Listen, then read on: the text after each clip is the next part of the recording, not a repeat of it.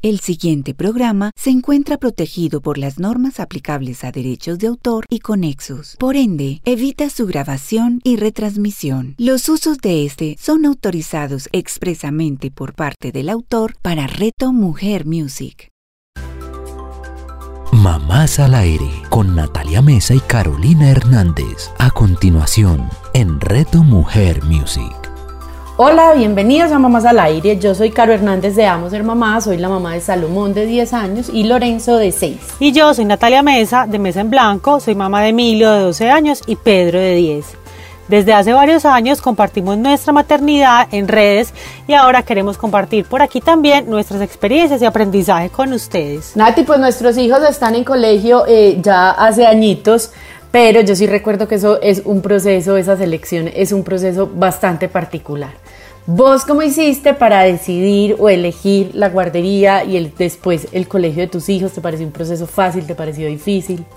Claro, pues la verdad me parece que es una decisión súper importante y que además uno no la debería tomar a la ligera. No me parece un proceso que sea fácil. Te vas a reír porque yo con el colegio, digamos que con la guardería fue un poquito más fácil porque no, la verdad no comparé mucho, sino que los metí a la, a, la, guardería que estaban como todos los primitos. Pero con el colegio, que digamos era para más tiempo, sí fue más largo y te vas a reír porque hicimos hasta una tabla en Excel así toda ponderada comparando opciones de los colegios que nos gustaban con todos los elementos pues como que como familia valorábamos. Visitamos colegios opcionados y finalmente elegimos el que más nos gustó. ¿Ustedes cómo hicieron ese proceso de selección del colegio de los niños? ¡Qué risa! Pues tenemos que compartir las tablas porque nosotros también hicimos tabla Excel para... ¿Será normal o somos raras? tabla Excel para comparar eh, los precios, el número de alumnos por salón, el modelo educativo, los enfoques, las instalaciones. Pero bueno, yo tuve la fortuna de que en ese momento de la vida trabajaba en un proyecto que implicaba que yo tenía que visitar a los rectores de todos los colegios de Medellín, de todos los colegios privados de Medellín. Entonces, así que sin pensarlo y sin buscarlo, llegué al colegio que hoy es el colegio de mis hijos, que jamás lo hubiera tenido en mi lista.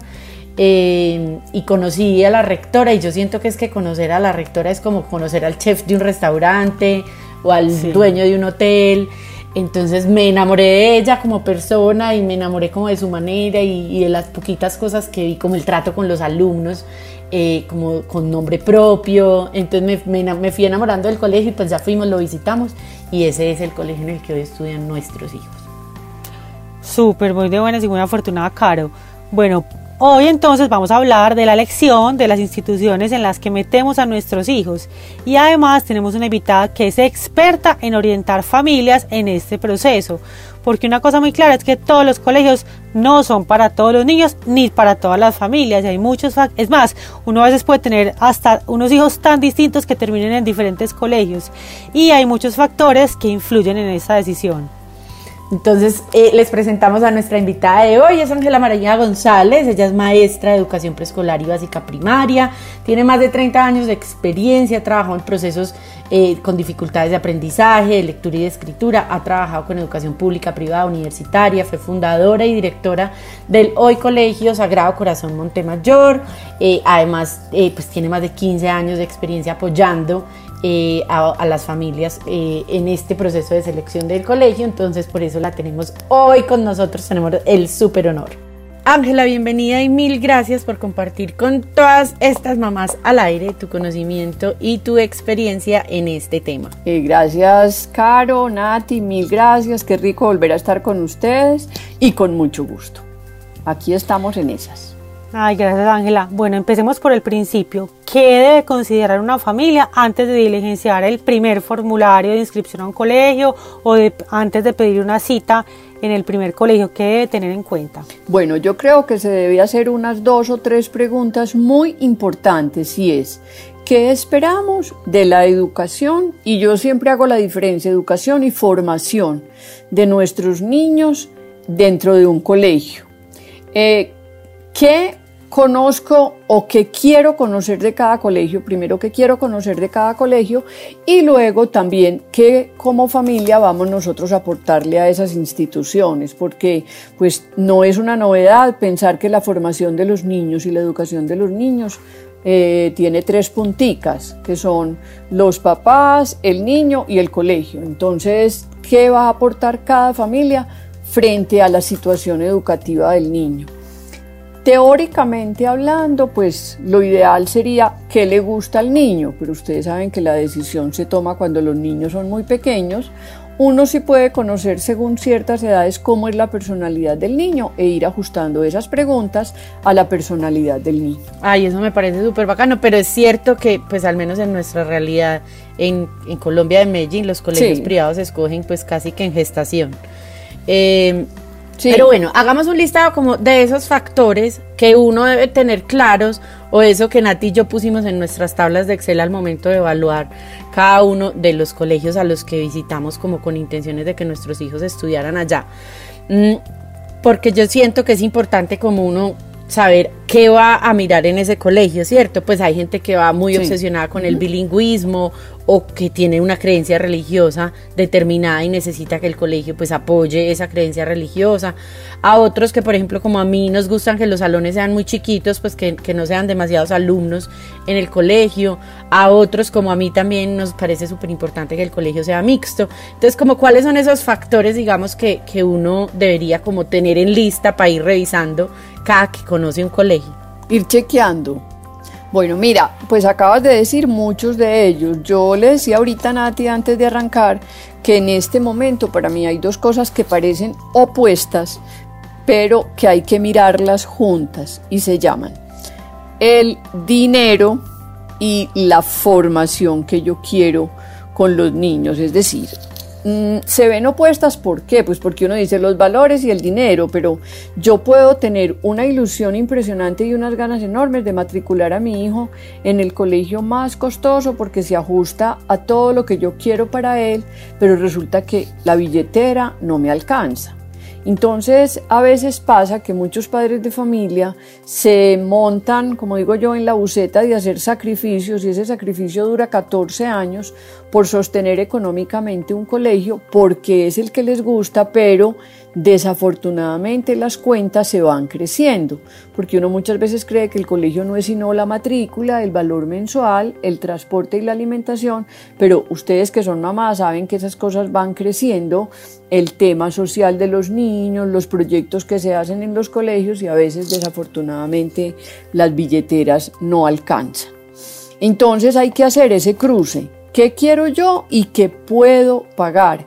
Sobre todo, ¿qué puedo pagar para vivir tranquilo en familia, ¿cierto? Uno, yo tuve la oportunidad de trabajar en unos colegios donde pues casi que era un horror salir el fin de semana porque el presupuesto se descuadraba. Entonces fíjense que la familia tiene que tener otras vivencias, otras experiencias y no sacrificar todo en función de, una, de un colegio. Bueno, el género, como decía eh, caro es muy importante. Para muchas familias los niños deben estar niños y niñas, eh, niñas o niños solos, ¿cierto? Afortunadamente pues tenemos en Medellín una variedad de, de colegios que nos brindan todas estas oportunidades. Casi todos los colegios la tendencia es volverse mixtos. Estamos viendo que colegios que fueron de niñas ya ya hoy son de niños y niñas y lo contrario. Entonces, pues eso sí tiene ya que ver con la experiencia y la decisión de los padres de familia y volverlo a cruzar con lo que ellos esperan pues de la formación. Eh, Ángela María González es una amiga de la educación mixta porque pienso que así hemos vivido desde que nacimos, entonces tenemos que aprender a vivir todas las etapas de la vida así, pero bueno, respetamos pues lo que cada familia escoja. Eh, hace muchos, muchos años, y no me hubiera parecido a mí un criterio de vital importancia, eh, la ubicación del colegio. Yo le oí a un psiquiatra que ojalá pudiéramos, que ojalá pudiéramos estar en el colegio más cerquita de la casa que a veces esas grandes extensiones que se invierten para ir de tiempo que se invierten pueden afectar los niños. Y bueno, yo la incluyo ahí, pero todos sabemos que nuestra realidad urbana no nos permite salir a buscar un colegio pues dentro como sucede, de la ciudad como de Medellín. sucede, perdón Ángela, en muchos países que eh, los niños estudian en el colegio del barrio, pues de hecho es como así como las iglesias, pues como que se inscriben es al colegio de su barrio y pues ahí estudian. A mí me parecería una maravilla, pues. Y van caminando y todo, qué hermosura. Delicioso, yo me, yo me moriría. Uno, no, sobre todo pensar que es que si ustedes se fijan, uno dice, bueno, el horario del colegio es de 8 de la mañana a 3 de la tarde, pero si el niño se va a demorar 45 minutos en el recorrido o 50 o una hora porque hay que recoger unos niños más la carretera, entonces al niño hay que levantarlo a las 6 de la mañana. O sea, ese niño empieza el colegio a las 6 de la mañana. ¿cierto? y duerme una hora menos. Claro, pues. y llega una hora después de salir del colegio. Entonces fíjense que son dos horas añadidas a lo que uno dice el horario escolar y pueden ser casi tres, porque mira, tú te levantas a las seis, a las siete estás parado en la portería del edificio o en la puerta de tu casa, te recogen, llegas al colegio y te gastas otra hora devolviéndote. Entonces, en función del colegio son tres horas extras, las dos antes de llegar y la otra para llegar a la casa. Entonces, pero lo que pasa es que también le decía yo ahorita a Nati, muchos de esos lugares que uno conoce es porque son colegios públicos y son colegios eh, construidos, hechos, instaurados hace muchísimos años y estaban regados por todas las ciudades, en todos los barrios, no, qué delicia, yo me moriría de la dicha, además también como profesora saber que me gasto pues dos minutos caminando tres cuadras para llegar al lugar de trabajo, pero aquí no es así, ¿cierto? ¿Qué otros factores Esa no es la realidad. ahí? Bueno, el calendario. Y sobre todo el calendario cuando hay dos hijos o más. ¿Cierto? Porque muchas veces un papá puede decir, a mí me encanta este colegio y el calendario es A. Por ejemplo, una familia que quiera colegio para niñas y para niños. Entonces, me voy a inventar una cosa. El calendario A es para el colegio de niñas, pero el calendario B es para el colegio de niños, que es el que me gusta. Entonces, hay que pensar también ¿qué vamos a hacer ahí? ¿Cierto? ¿Qué voy a, pues diría un padre de familia, sacrificar? ¿Qué voy a, darle más, más importancia, más, eh, lo voy a jerarquizar más? Entonces sería decir, bueno, busquemos un colegio con el mismo horario para los dos niños o estamos dispuestos a que las reuniones sean a toda hora, todos los días. o las vacaciones. O las vacaciones, o sí, o las salidas, o que el colegio tiene unos intercambios, entonces para el niño es en tal fecha, para el otro es en, en tal otra. Yo he sabido, por ejemplo, de padres de familia que muy entusiasmados han empezado así y llenos de energía y fuerza pues para hacer todo eso y van decayendo, porque no, pues no, no es, no es fácil. Bueno, el idioma. El idioma también se cruza con una situación ¿Qué pasa? Que la quiero decir aquí, ¿qué puede decir? De moda, son tres situaciones. De moda, por necesidad, porque ya es una necesidad saber un idioma, o por carencia de los padres de familia. Yo ahí quiero ser muy enfática porque muchos padres de familia no piensan en un colegio bilingüe, sino porque yo no tuve inglés, yo no tuve francés y ahora lo necesito como loca. Entonces, fíjense que eso yo no puedo conseguir el colegio de mis hijos con base en mis carencias. Yo quiero no estar equivocada, pero yo pensaría que un padre de familia que no le puede invertir dinero a un colegio bilingüe, que en muchos casos por eso es que son tan más costosos los colegios bilingües, eh, podría empezar o tener un colegio con énfasis en inglés y yo estoy, soy una convencida que a partir del siglo, de este siglo, empezamos a aprender inglés a través de la televisión y de los medios electrónicos, porque ya hay cantidad de programas en inglés, porque ya ahí podemos aprender inglés a pues, por medios online, podemos eh, oír canciones todo el día. Entonces, si un colegio tiene un buen énfasis en inglés, lo pueden complementar. O de pronto ese papá el día de mañana puede tener más dinero y manda a su niño a un intercambio. Entonces, muchas veces no sacrificar el dinero por el idioma y porque fue lo que el papá no pudo hacer. Bueno, las metodologías. Sabemos que hay tan, yo digo que hay tantas metodologías como colegios hay. Eh, y también creo que desde lo ideal uno debería estudiar con su metodología propia, pero felicito pues a un profesor que sea capaz de tener 20 alumnos como mínimo, donde sea capaz de entender cada método de cada niño. Entonces hay unas metodologías mucho más abiertas, unas metodologías más antiguas, otros que son capaces que a mí personalmente me gustan, sobre todo en el aprendizaje de la lectura, escritura y matemáticas, que son capaces de tomar de ese mundo de metodologías un poquito, porque igual todos los niños aprenden distinto y se van ajustando a unas maneras de enseñar especiales, ¿cierto? Eh, unos nos dicen que es eh, porque el niño construye su propio aprendizaje, los que siguen dicen que hay que guiarlos, los terceros dicen que es las actividades que propone el colegio y cómo se hacen. Entonces, de todas maneras, eso sí hay que tenerlo en cuenta y que la metodología también se parezca a las familias. Familias, digamos, más o menos liberales, pues deben buscar colegios más o menos liberales. Esta semana dicté una conferencia sobre procesos de lectura y escritura y me preguntaban unos maestros que cuál era el método ideal para enseñar. Pues miren, yo les decía primero el que, el colegio diga y segundo, ojalá tener la posibilidad de mezclar, porque eso nos permite que unos niños aprenden por aquí y otros por acá, entonces eso también es importante. Eh, las instalaciones y la dotación, miren, Desafortunadamente hay muchos colegios que descrestan mucho con la dotación y a la hora de la verdad con las instalaciones lo esencial pasa como muy por encima, ¿cierto? Entonces aquí yo soy de las personas que digo que, y lo iba a decir pues en la recomendación final, que es urgente visitar los colegios.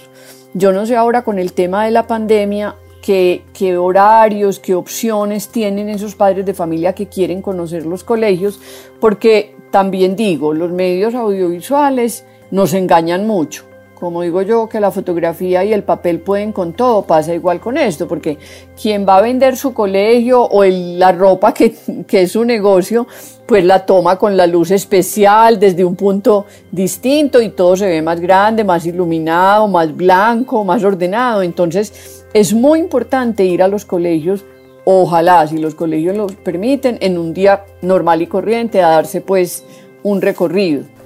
Ángela, qué pena contigo, te interrumpo. Yo quiero decir una cosa muy importante sobre lo que es ir al colegio y es que también hay muchos colegios que tienen como famas, famas en, pues, en las ciudades y que yo creo que cuando uno los visita y, ya habla directamente con las personas que trabajan allá, puede que esos mitos pues como que se derriben o, o, uno puede hacerse la propia imagen del colegio y no por los rumores que oyeron pues en la calle o de la familia o algo así. Mm. Eh, a mí me parece que visitar el colegio, además de recorrerlo y ver las instalaciones y ver eso cómo es físicamente, para mí hay una cosa que es clave, el feeling o las energías, ¿cierto? Porque entonces los hijos de mis amigos están en este colegio y están felices y yo entré y la persona que me atendió, perdón la expresión, me pareció detestable. Entonces uno crea como, o en ese momento fue una persona que, esta persona no, no, no hice como el cruce, no hice como, no, no, y entonces se queda uno muy aburrido. En esos casos, si un papá quiere, muy bueno sería volver a ver qué más se encuentra por ahí, porque es que yo creo que eso es tan importante porque pues es que sí, mi niño es el que va a entrar, pero es que yo voy a estar 12, 14 años en esa institución. Y si desde el desayuno pues siento que la cosa no encaja, pues no, no va a ser como, como lo mejor. Bueno. Y otra cosa como que tiene que ver con eso es que yo he visto, por ejemplo, en, grupos de Facebook o en redes mm. pues sociales, la gente pregunta, ay, me recomiendan un colegio y todo el mundo dice, ay, el de mis hijos es el mejor. Y el tema de los colegios se vuelve como un tema tipo la religión o así, porque realmente si el, uno eligió ese colegio para sus hijos, de pronto sí cree que es o el mejor o muy bueno, pero no tiene que ser, pues es tan variable como el concepto, como los gustos, pues puede que a alguien le guste, claro. no sé, a mí no me gusta comer plátano maduro y a otra gente me dice, ay, ¿cómo así? Es lo mismo, el colegio, em, el colegio es así, o sea, para mí el de mis hijos puede que sea muy bueno y para otra persona puede que sea horrible y entonces no son como criterios absolutos. Y entonces mira que también pasa una cosa, todas las situaciones de la vida tienen elementos negativos y positivos. Entonces, cuando una mamá quiere hablar del colegio bien, se le olvida alguna dificultad que tuvo. Son casos excepcionales de niños que pasan por los colegios 14 años y no tienen ninguna dificultad, eso es excepcional, ¿cierto? Pero entonces esa mamá habla bien, bien, bien, bien y obvia la dificultad que tuvo, no quiere decir que la saque de primera, pero que también sea capaz de hacerle una buena propaganda al colegio, pero decirle, ve, a mí me pasó esto y sepa que en todas partes va a pasar, porque es que a ver, todos entramos los niños al colegio con base en la ilusión, pero a veces la ilusión aterriza muy duro, ¿cierto? Entonces, bueno, otro criterio muy importante, lo que decían ustedes, el tema de la religión y los valores, ¿cierto? Hay colegios que ah, Hay colegios que enseñan religión y valores. Otros enseñan religión solita y otros solo enseñan valores. Hay colegios que no enseñan nada, pero los niños hacen la primera comunión, ¿cierto? Entonces también a mí me parece que ese punto no es fácil. Yo les voy a decir por qué. Porque yo creo, a ver, yo creo que si yo voy a preparar niños para la primera comunión, porque las voy a hacer en el colegio, pues yo tengo que tener algún sustento dentro del colegio como para sostener eso, ¿cierto? Mi hijo va a hacer la primera comunión y alguna cosita le tendrán que enseñar como mínimo historia sagrada, ¿cierto? Entonces, porque entonces eso se acaba volviendo una actividad social y pierde la razón religiosa que la mamá quiere, ¿cierto? Entonces, eh, eso... Angelita, diga por qué se rió. ¿Ah? Porque Ángela y yo, que cuente por qué, porque Angelita y yo estudiamos en el mismo colegio y tenemos una, una postura muy diferente respecto a ese tema. Con la diferencia que la una lo adora, lo adora, lo adora, lo recomienda, lo recomienda y la otra le provoca salir bola. bueno, bueno, hay otro criterio, hay otro criterio para unos papás muy importante. Yo ahí disiento un poquito y ya les voy a decir por qué. Que son las actividades extracurriculares y los centros de apoyo. Vean, a ver, las actividades extracurriculares orientadas en deporte, teatro, música, cine, a mí me parecen maravillosas. Me parecen que qué delicia que exista esa opción. Yo me peleo conmigo misma un poquito y es porque yo digo, qué horror los niños metidos 10 horas en un colegio, ¿cierto? Porque, porque los niños me parece que, que, pueden estar menos tiempo y hacer esa misma actividad afuera para tener otros grupos sociales de contacto, ¿cierto? Pero el colegio los y los tiene muy buenos, es decir, pero un día un día 10 horas sería muy bueno, ¿no? Ah, sí, sí, sí, claro, claro. Uh. Mentira, lo estoy diciendo en este momento porque estamos mucho tiempo No, en la no yo digo que después de esta pandemia y mientras la pandemia, como también digo que a veces me, me impactan mucho las medidas tan restrictivas de algunos colegios con este tema, porque lo que aquí necesitamos es aprender a vivir con esto, es decir, los niños van a tener que llegar a un momento en que vamos a tener que estar todos con el tapabocas, con el frasquito desinfectante, las filas más separaditas, porque es que no podemos seguir. Esto va para muy largo, porque pues yo creo que ustedes se han enterado que muy poquito hemos podido saber de esta historia, entonces esto va para muy largo y los colegios cada vez están adecuando más y mejor para esa situación. Bueno, entonces actividades extracurriculares, ese es como el punto de vista mío. En, en, las actividades de apoyo, que son todos estos centros excelentes, maravillosos que están haciendo para niños que tienen dificultades, que también entiendo que son colegios costosos pues mi niño tiene dificultad y el colegio le ofrece apoyo. Eso me parece maravilloso, pero en la parte social del niño es es lo que yo percibo por los niños que a veces he atendido. Es un poquito difícil porque el niño se siente excluido porque sus compañeritos saben que él va al centro de apoyo de aprendizaje. ¿Me entienden lo que les quiero decir? ¿Cierto? Por ejemplo, yo hay veces apoyo niños y les cuento y les digo, ay, vamos, Martín, por ejemplo, Martín, voy a ir a tu colegio mañana. Ay, profe, no me vayas a saludar, no me vayas a saludar, que es que yo no quiero decir que yo tengo una profesora. Tranquilo. Y si nos vemos y a mí se me sale que te saludo, tú dices que yo soy una amiga de la mamá o si te parezco muy viejita que de la abuelita. Entonces ya ellos ya resuelven el asunto, ¿cierto?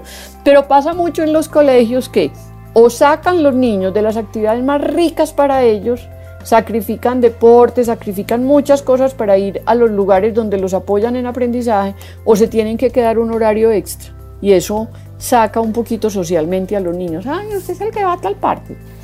Es que ese tema de la diferencia yo creo que es un tema que apenas estamos aprendiendo a manejar. sí, eh, total. no, y eso. Y es la diferencia y qué rico que los colegios tienen una opción de apoyar a sus niños desde la academia, ¿cierto? Pero también uno se hace esa pregunta, ¿cierto? ¿Hasta qué punto socialmente esto está afectando al niño? Que, ay, usted sigue en el centro de aprendizaje y usted por qué va allá y es que usted no sabe leer. ¿Me entienden lo que les quiero decir? Bueno, eh, hay un tema con la palabra álgido, creo que dijo Nati, fue álgido. ¿Qué dijiste? Yo no me acuerdo. Con la diferencia. Ah, eso, hay un tema muy complejo en este momento. Pues muy complejo no, es un tema que tenemos que aprender los adultos, es una realidad. Y es el tema de la inclusión. Eh, digamos, hacía 5 o 10 años hablábamos de la inclusión y solo se tocaban aspectos académicos. El niño con retardo en el desarrollo del lenguaje, el niño con dislexia, algún niño con un retardo mental leve que podía entrar al colegio, una niña con síndrome de Down que podía estudiar esos temas, ahí se fue metiendo la inclusión, de hecho los colegios ya tienen programas de mm, eh, ¿cómo se llama eso? Adecuaciones curriculares, entonces de acuerdo a, la condición de ese niño se da una adecuación. Hay un tema de la inclusión que no es fácil manejarlo, que también es importante que un papá conozca, y es toda aquella decisión u opción que tiene un niño para tener un sexo distinto porque, porque siente, él es una niña, pero ella es una niña, pero siente que es un hombre, entonces ya empieza a existir un proceso de adecuación, de integración en una comunidad, entonces yo creo que ese tema es muy difícil de afrontar para los papás, pero también lo deben preguntar. Eso lo deben preguntar en las instituciones. Y yo estoy convencida que eso cada vez se va a ir dando más y más porque todos los niños pues entran como niño o niña, pero en el recorrido tan largo puede haber unos cambios, que, que, que su opción sea esa, que su, todo, su condición sea otra, entonces es también tantear cuál es la posición de los colegios de tal manera que a mí como padre de familia no me dé susto el día de mañana que eso esté pasando. Ay, a mí me parece, a mí me parece que está como muy interesante todo ese análisis de punto por punto y yo voy a hacer como a modo de resumen la lista para que la tengamos quienes nos estén oyendo puedan como tomar nota y tener la lista ahí. Lo primero es el precio, lo segundo es el género, o sea, si los colegios son mixtos pues o no, el modelo pedagógico. Espérame, Caro. El precio y lo que quiero como familia. Sí, sí, sí. Pues, o sea, voy a hacer la lista de factores. Obvio, cada ah, uno es filtrado mm. por lo que uno quiere y puede como familia y las aspiraciones de uno como familia, que ahí es donde siempre decimos en Mamás al Aire que todas esas opciones son válidas, entonces ahí es donde cada quien encontrará el colegio perfecto para su hijo o para su familia. Entonces, primero precio, el tema de si es mixto o no, el idioma o el bilingüismo, el modelo pedagógico y las metodologías de aprendizaje, la duración de la jornada, el número de alumnos, la distancia con respecto a la vivienda, que aunque hablamos pues que en Colombia es complejo, pues de todas formas es un factor a considerar, las instalaciones y la dotación y el tema del enfoque al deporte, al arte y, el tema pues como de actividades de, de apoyo y también el tema de inclusión y diversidad. Ahí vamos como más o menos en 12 puntos que tendríamos como que ir considerando e ir filtrando pues de acuerdo a nuestro estilo de vida, a nuestras creencias, a nuestra forma pues también como de ser familia. Yo estoy poniendo por aquí chulito y te faltó uno. No sé si o lo dijiste. Calendario escolar. Súper. El calendario es muy, muy importante. Y a mí me falta uno por decir. Pareciera tonto, pero a veces hace sesgo para decidir la elección de un colegio y es todo el tema de uniforme y presentación personal. ¿A qué me refiero con presentación personal? Eh, pues uniforme ya sabemos qué es la falda o el pantalón tiene que ser de tal color, la camisa tititite, todas esas cosas. Pero la presentación personal es que hay papás que se angustian mucho y dicen que, ay, dejan los niños de pelo largo y se pueden poner aretas y todas esas cosas. Eso ya pertenece al desarrollo de la personalidad de cada niño y uno ve que cada vez más los colegios respetan eso. Pero habrá, habrá padres de familia que no quieran hacer eso. Yo les cuento una experiencia.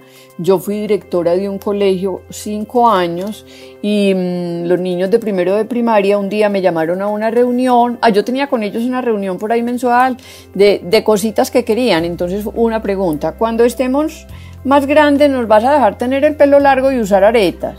Entonces yo les dije, mis amores, yo no, yo no puedo intervenir en esa decisión son los papás los que les dan a ustedes el permiso. si en este colegio van a venir de pelo largo los niños, vengan con el pelo recogido y eso sí, siempre muy limpio, porque pelo largo sucio ni loca. Pues se fueron para la casa y, dijeron que Ángela González ya les había dado permiso de dejarse crecer el pelo y ponerse arete. Eso costó, a mí me costó tres o cuatro llamadas, muy incómodos los papás, porque entonces si yo iba a permitir eso, dónde estaba la autoridad de ellos. Y yo le dije, precisamente lo que yo estoy haciendo es dándoles a ustedes la autoridad para que eso suceda o no. Entonces fíjense que eso también es muy importante. En el colegio que yo estudié me llamó mucho la atención que yo estudié hace como dos años en un homenaje que le hicieron a una hermana y me llamó mucho la atención, puede que Nati no me crea, ver niñas rapadas, eh, este pedazo, un lado de la cara completamente rapado y este largo, pelos teñidos de tres colores. Entonces uno va viendo que los colegios tienen que aprender que esa es la opción de los niños y de las familias. Bueno, hay otro que se junta con instalaciones y lo que voy a pagar. ¿Qué, qué proyectos ofrecen los colegios? Es decir, hay colegios que hacen un esfuerzo en hacer proyectos sociales.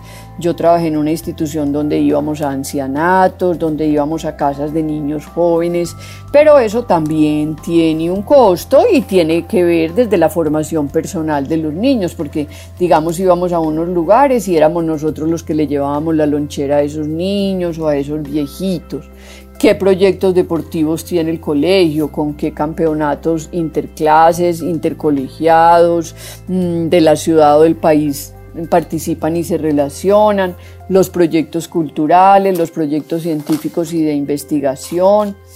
Hay uno que se me olvidó, dos que son muy importantes. Alimentación y transporte, colegios que si tienen ahora con el tema del COVID, yo sé que los transportes se han disparado tremendamente, el costo es casi igual a la mensualidad. Entonces, porque precisamente cada, si están en alternancia, pues cada recorrido tiene la mitad de los muchachos, pero la gasolina no le ponen la mitad al carro, ni el mantenimiento es la mitad, entonces ustedes saben que tienen que cobrar casi el doble. Eh, si el colegio tiene alimentación, qué tipo de alimentación, si los niños pueden llevar lonche. Y una que es muy importante para los papás, es la que más difícil me parece proyectar a futuro por parte de una rectoría o de una institución que le esté haciendo mercadeo y son los deberes escolares, los deberes y las tareas. A uno le preguntan, las mamás en ese colegio ponen muchas tareas. Todos sabemos que hay colegios de fama por poner muchas tareas. Otros dicen que no ponen tareas en primaria y que en bachillerato, en secundaria empiezan las tareas. Otros dicen, no, ellos ponen dos o tres tareitas al día y no más. Yo soy muy amiga que se ponga desde primero primaria una tareita chiquita que tenga que ver con lectura, pero digamos, no más. Bueno. Super Angelita, una pregunta. Si uno, digamos, no sé, ya tiene los niños más grandes y en cualquier momento se da cuenta que, mm, que, pues, que el colegio en el que no está no es, debería ser este mismo proceso, visitar colegios, mm, analizar todos mm, esos factores, ya como... Inclusive yo hice ese recorrido hace varios tiempo para precisamente trabajar pues en esto. Estoy en mora de volverlo a hacer más con estas nuevas condiciones eh, y uno sabe, por ejemplo, de colegios que por principio y por filosofía no reciben niños nuevos a partir de cierto grado. Me voy a inventar. Eh, el colegio Juan Pérez, ¿cierto? No recibe niños a partir de séptimo grado, pero de primero a, sexto sí. Otros colegios no tienen problema. Inclusive, por ejemplo, hay colegios que tienen inscripciones abiertas todo el año. Todo el año y los niños pueden entrar en cualquier momento. Yo tengo una teoría y es que eh, un niño, yo lo comparo como con una matica en una matera. el colegio es la matera, el niño llega y empieza a crecer y a florecer y por una circunstancia X de la vida se va marchitando. Entonces, ah, bueno, mandémoslo pues para otra materita, que es otro colegio, y ahí florece, ¿cierto? Porque van pasando cosas, los niños crecen, se enfrentan a una cantidad de problemas. Eh, no sabemos académicamente qué vaya a pasar. Un niño que presente una lesión de un momento a otro después de un accidente, en el crecimiento algo se... O son deportistas. exactamente. pues, Cierto. Bueno, también hay colegios en Medellín que hacen currículos para personas deportistas, por ejemplo.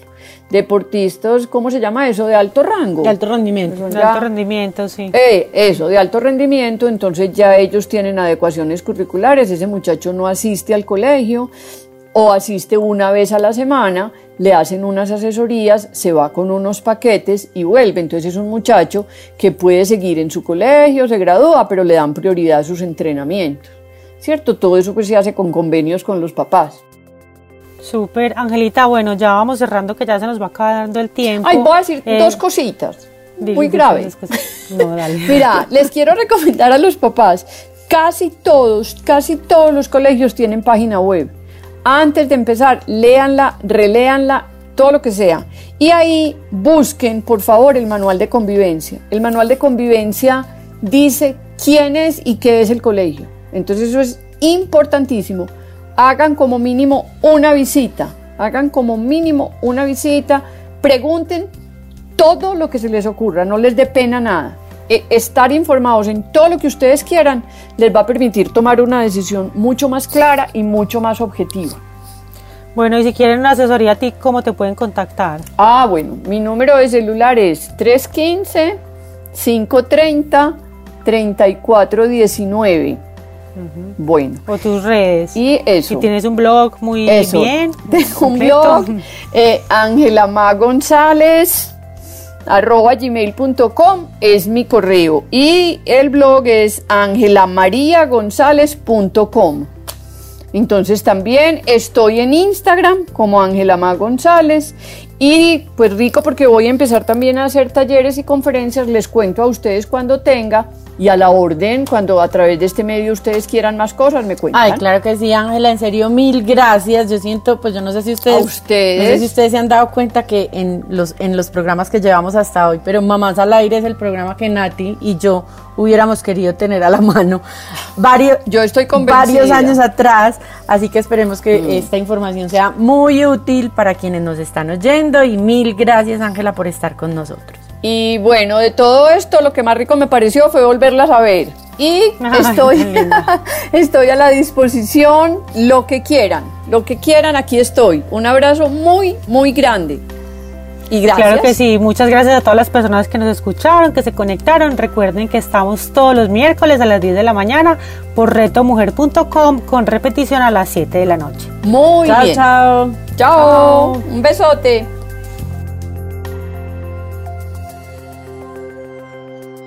Mamás al aire con Natalia Mesa y Carolina Hernández. Escúchalas todos los miércoles a las 10 de la mañana con repetición a las 7 de la noche, solo en Reto Mujer Music.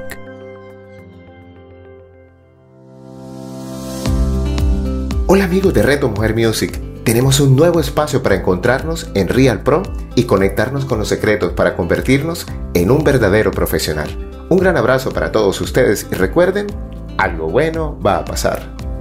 Real Pro con Luis Gabriel Cervantes. Escúchalo todos los jueves a las 9 de la mañana, con repetición a las 6 de la tarde, solo en Reto Mujer Music.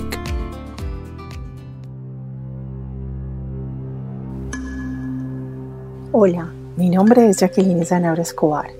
Te invito para que me acompañes y viajemos juntos por un mundo maravilloso y sublime un mundo completamente revelador que es el mundo de los símbolos, de ese lenguaje y significado que cada uno de ellos tiene, y en especial para que conozcamos juntos esa misteriosa virtud y esa conexión ancestral que los símbolos tienen con lo que somos nosotros, con nuestra mente, nuestro cuerpo, nuestra alma y nuestro espíritu. Jacqueline Sanabria, escúchala todos los jueves a las 11 de la mañana, con repetición a las 8 de la noche, solo en Reto Mujer Music.